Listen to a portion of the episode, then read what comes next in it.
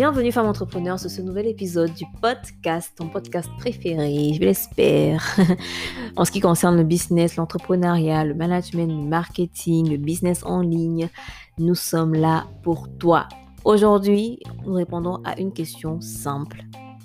Mais la réponse n'est pas simple, mais la question est simple. Comment trouver les bonnes personnes pour euh, son projet, comment recruter les bonnes personnes en particulier, comment trouver les bons associés pour son projet. Franchement, quand j'entends cette question, je me rappelle de toutes les fois où je me suis fait avoir par les mauvaises personnes que j'avais engagées que j'avais euh, pris comme des partenaires, à qui j'avais fait confiance un peu trop tôt, qui m'ont déçu, qui m'ont arnaqué. Et franchement, je suis, je peux dire, vaccinée de toutes ces choses. Et je vais te dire un peu par rapport à mon expérience que je pense qu'il est nécessaire de faire lorsqu'on veut recruter les bonnes personnes en tant qu'entrepreneur. Où les trouver? Et comment savoir que c'est eux la bonne personne ou pas. La vérité c'est que même si tu appliques tous les conseils que je vais te donner dans cet épisode, il n'y a aucune garantie à 100% que c'est forcément la bonne personne que tu as trouvée. Il y a toujours, je dirais, un petit 5% d'incertitude parce que l'être humain est ondoyant et divers. L'être humain est un être complexe, donc tout peut arriver, mais quand même, je veux te donner des, conseils qui feront en sorte que tu sois sûr à 95% que tu trouves la bonne personne et que ce soit la bonne personne avec qui tu travailles. C'est après le générique. La femme entrepreneur est celle qui a pour mission de devenir la meilleure version d'elle-même dans tous les domaines de sa vie. Elle s'est engagée pour sa liberté financière et pour rendre des vies meilleures par sa détermination, sa créativité et son ambition. Bienvenue sur le podcast Femme Entrepreneur, l'endroit de partage et d'inspiration pour les femmes qui sortent de leur zone de confort avec assurance pour manifester leur propre vision du succès.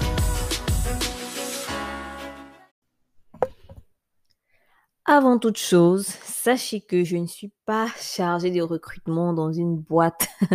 je n'ai jamais euh, été chargée de recrutement, mais j'ai déjà eu à embaucher des gens, travailler avec des gens, payer des gens pour des services, euh, prendre des décisions par rapport à si oui ou non telle personne est la bonne personne avec qui on devrait travailler dans l'équipe.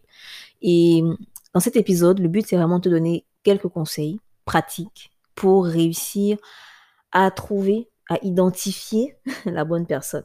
Malheureusement, en tant qu'entrepreneur, on ne peut pas souvent fonctionner comme les grandes entreprises, comme les grandes boîtes qui ont des processus de recrutement très pointus, qui parfois impliquent des outils d'analyse, des outils de test, des tests d'aptitude, des études de cas, des logiciels qui permettent d'étudier les cas. Franchement, il y a des logiciels à la pointe de la technologie aujourd'hui qui permettent de savoir si un candidat est le bon ou pas. Là, ça leur apporte des précisions beaucoup plus importantes. Alors que dans notre cas, quand on est entrepreneur, on n'a pas forcément tous ces outils, du, moins quand on débute, d'accord? Donc, on est souvent, on part souvent sur la base de l'intuition, ce qui n'est pas mauvais en soi, mais l'intuition seule ne suffit pas. Franchement, l'intuition seule ne suffit pas. Ce qui est bien, c'est qu'aujourd'hui, il y a des outils aussi à notre disposition. Par exemple, les réseaux sociaux sont des très bons outils pour trouver les bonnes personnes. Je parle notamment des réseaux sociaux tels que LinkedIn, le réseau social professionnel, et Facebook aussi. Oui, Facebook, c'est un outil très important, très intéressant pour trouver les bonnes personnes à embaucher, à recruter, à, juste travailler en tant que freelance, par exemple. Euh, donc là, je parle vraiment de tous les types de contrats. Ça peut être euh, freelance, euh, CDD, CDI, prestations ponctuelles, prestataires externes et tout. C'est vraiment de tout. Parlons de réseaux sociaux. Qu'est-ce qu'il faut faire concrètement? Si tu as une activité, un business et que tu es présent sur LinkedIn et que tu cherches des personnes à recruter une personne en particulier, Va sur LinkedIn taper le titre que tu recherches ou juste la compétence que tu recherches. En général, LinkedIn va te proposer des personnes qui ont cette compétence. Donc, tu vas parcourir les profils de différentes personnes. Tu pourrais également filtrer les personnes par euh, le type de contrat par pays. Et il y a plein d'autres filtres euh, disponibles sur LinkedIn. Mais franchement, si tu vas sur LinkedIn et que tu tapes le titre du poste que tu veux et que tu tapes le filtre du pays, tu auras plein, plein, plein de résultats que tu pourras commencer à décortiquer. Là, c'est vraiment quand tu ne veux pas faire une annonce sur ton site, d'accord? Tu vas chercher toi-même des gens qui ont ces compétences-là et qui sont ouvertes, qui sont ouvertes à, travailler. Open to work. L'avantage, c'est qu'aujourd'hui, LinkedIn a, mis en place un sticker, je ne sais pas si un sticker un filigrane, que tu peux mettre sur ton profil LinkedIn pour que euh, les gens qui, qui voient ton profil, tout simplement, sachent que tu es en recherche de travail ou en recherche de stage ou en recherche d'alternance. Et ça facilite vraiment la tâche aux recruteurs parce que, ou aux personnes justement qui cherchent des, euh, des partenaires, on va dire des partenaires.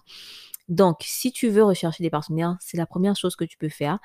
Après, si tu n'as pas le temps, parce que nous, en tant qu'entrepreneur, on n'a pas souvent le temps. Si tu n'as pas le temps de faire ce travail-là, tu peux tout simplement créer ton annonce sur ta page LinkedIn. Donc, tu vas créer une annonce d'offre d'emploi ou d'offre de stage ou d'offre de partenariat ou d'offre de freelance. Et quand tu vas créer ton annonce, tu vas avoir des gens qui vont te répondre, des gens qui vont réagir. Et voilà, c'est la première chose que tu peux faire. La deuxième chose que tu peux faire, c'est faire la même chose sur Facebook. Donc, tu vas sur Facebook, sur ta page Facebook, tu crées, tu mets en place une offre d'emploi que tu vas partager dans des groupes, des groupes qui sont euh, intéressés potentiellement par ce domaine-là. Donc, si c'est par exemple un travail que tu veux faire dans le marketing, donc tu veux quelqu'un qui sait travailler dans le marketing digital ou un community manager, tu vas créer cette offre d'emploi sur ta page Facebook et tu vas partager cette offre d'emploi dans différents groupes qui sont liés à l'entrepreneuriat, qui sont liés au, community management, qui sont liés au marketing digital, qui sont liés juste à la thématique de business. Tu vas pas aller partager ça dans, des groupes de Congo dans des, dans des groupes de, de discussion amicale et tout. Non. La troisième chose que tu peux faire, si tu recherches en particulier un freelance ou un prestataire externe, c'est d'aller sur des sites de freelance comme 5euros.com, euh, comme fiverr.com, comme upwork.com. Ce sont des très bons sites où tu vas retrouver des personnes qui, qui font des prestations de, à moindre coût et qui sont même prêts à travailler avec toi sur le long terme. Donc, ces personnes-là sont aussi très bien. Euh, après, ces personnes-là travaillent essentiellement en distanciel. Ça, il faut le savoir. Maintenant, si ces personnes-là est dans le même pays que toi, c'est encore mieux. Vous pouvez peut-être vous rencontrer, vous pouvez communiquer, vous pouvez aller plus loin en, matière de partenariat. Donc voilà les trois méthodes simples déjà pour trouver les bonnes personnes, pour, que, pour faire venir les bonnes personnes à toi et pour trouver les bonnes personnes. Première des choses, écrire une annonce sur ta page LinkedIn, écrire une annonce sur ta page Facebook. Deuxième des choses, aller sur 5euros.com, fiverr.com ou upwork.com. Il y a plein d'autres sites comme ça. Il y a par exemple Malte aussi, malte.fr ou .com, où il y a plein de prestataires qui proposent des services variés et divers. Une fois que tu as fait ça et que tu commences à recevoir des réponses, tu commences à recevoir des gens qui sont intéressés, tu commences à recevoir des CV, tu commences à recevoir des lettres de motivation, etc. Maintenant, ce sera à toi de filtrer, ce sera à toi de voir euh, quels sont les profils intéressants. Si tu as une équipe qui s'occupe de, ce côté recrutement, si tu as peut-être quelqu'un, un partenaire qui s'occupe du recrutement, oui, il devra faire le premier filtrage et parfois même les premiers entretiens. Et ce sera à toi aussi de faire les entretiens parce qu'il est important que toi-même tu fasses des entretiens pour voir avec qui tu t'apprêtes à travailler. Tu ne vas pas juste laisser la charge à ton chargé de recrutement ou ton assistante de faire le recrutement à ta place. Il faut que toi-même, en tant qu'entrepreneur, tu saches qui s'engage, qui s'embarque avec toi dans le projet. Donc, fais des entretiens toi-même pour comprendre la motivation de la personne. Les questions qui sont intéressantes à poser sont des questions comme par exemple pourquoi ce poste vous intéresse-t-il? Donc, ça te permettra de comprendre les motivations de la personne. Est-ce que ces motivations sont principalement lucratives ou ces motivations sont principalement éducatives? Ou est-ce que ces motivations sont principalement euh, inspirationnelles pour le long terme par rapport à son projet professionnel ou par rapport à sa vie, par rapport à ses, à ses, à sa famille, à ses activités personnelles et tout, comprendre un peu les motivations de la personne. Ça c'est très important parce que si tu veux travailler avec quelqu'un, il faut pas travailler avec quelqu'un qui est uniquement motivé par l'argent. Parce que s'il est uniquement motivé par l'argent, il risque de ne pas comprendre ta vision, il risque de ne pas comprendre ton, univers, ne pas être assez impliqué dans ce que tu veux faire, ne pas donner le maximum de lui-même dans ce que tu veux faire. Et ça, c'est dangereux. Là encore, ça dépend vraiment de, l'implication que tu veux que ce partenaire ait. Si c'est un partenaire que tu vois vraiment travailler avec toi sur le long terme, il est important que ces motivations ne soient pas uniquement lucratives, mais qu'elles soient également éducatives, inspirationnelles, que cette personne se voit comme quelqu'un qui a envie de grandir dans un projet, qui a envie de s'éduquer dans un projet, qui a envie de continuer à, apprendre dans un projet, ne pas seulement gagner de l'argent. L'autre question que tu peux poser à cette personne-là, c'est de lui de te parler de ses expériences passées. Donc, il va te raconter ce qu'il a fait auparavant. Est-ce qu'il a travaillé auparavant avec des entreprises comme la tienne? Est-ce qu'il a travaillé auparavant dans, le même domaine, le même secteur dans lequel toi tu es? Est-ce qu'il a travaillé auparavant avec des clients ou pour des clients qui sont dans ton domaine? Par exemple, même pour tes concurrents peut-être. Ça, c'est bon signe. Si c'est le cas, c'est bon signe. Parce que ça prouve qu'il comprend quand même un peu ce, cet univers dans lequel tu te trouves. Une autre question que tu peux lui poser aussi, c'est au niveau de ses soft skills. C'est quoi les soft skills? Ce sont des, compétences intangibles, des compétences qui ne sont pas techniques. Parce qu'on peut avoir des compétences techniques qui sont très poussées, bien développées, euh, très avancées, mais si on n'a pas aussi des compétences émotionnelles, des compétences euh, relationnelles, ça ne va pas marcher il, risque d'avoir un blocage parce qu'il est important que dans une équipe, vous puissiez communiquer facilement, que vous puissiez bien vous entendre, que le courant puisse bien passer. Il faut essayer d'identifier les soft skills de cette personne. Est-ce que c'est quelqu'un qui communique facilement?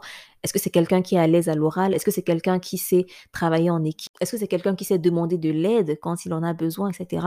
Est-ce que c'est quelqu'un qui sait gérer le stress? Toutes ces choses-là sont importantes avant de prendre une décision et pas que les hard skills, pas que les compétences techniques. Les questions que vous pouvez poser pour découvrir ces soft skills sont par exemple quelles sont les expériences qui vous ont le plus marqué dans votre vie professionnelle? Euh, quel est le projet que vous avez le plus réussi, quel est votre plus gros échec? Donc, laissez la parole à ce candidat de vous parler de ses expériences et écoutez attentivement, essayez de comprendre à partir de ces réponses-là les différents skills, pourquoi ce sont ces expériences en particulier que ce candidat a choisi? Une autre chose qu'il est important d'identifier, mais qui n'est pas forcément euh, possible d'identifier en posant une question simplement, c'est d'essayer de cerner si la personne est réceptive quand tu lui parles. Est-ce qu'elle est réceptive à ce que tu dis? Est-ce qu'elle est plutôt du genre euh, oui, je comprends, je pose davantage de questions, j'essaie de creuser, je t'écoute et tout? Ou bien c'est quelqu'un qui est plus du genre oh, je sais tout, je sais ce qu'elle veut, je n'ai pas besoin de, de plus d'informations, je sais, je sais, je sais. Là, il faut vraiment identifier cela. Parce que si c'est quelqu'un qui se dit qu'il sait tout, qui n'a pas besoin d'apprendre des choses de toi, ou bien qui quelqu'un qui, qui n'est pas réceptif, qui ne sait pas écouter, qui coupe la parole, qui, qui ne pose pas de questions, qui se dit qu'il sait tout. Ça, c'est un signal. C'est un signal assez, assez important qu'il faut regarder, qu'il faut essayer d'identifier, de cerner. Donc, voilà un peu les questions, voilà un peu le, les, les, les critères qu'il faut regarder avant de prendre la décision par rapport à un candidat, par rapport à un potentiel partenaire. La quatrième étape, parce que la première étape du récapitule, c'était d'aller poster ton annonce. La deuxième étape, c'est faire les entretiens. La troisième étape, c'est poser les bonnes questions. Et la quatrième étape, c'est d'accorder un essai. Il est important d'accorder un essai toujours aux personnes. Parce si finalement tu décides d'embaucher cette personne ou de travailler avec cette personne, d'embarquer cette personne dans ton projet, donne la chance à cette personne de faire ses preuves.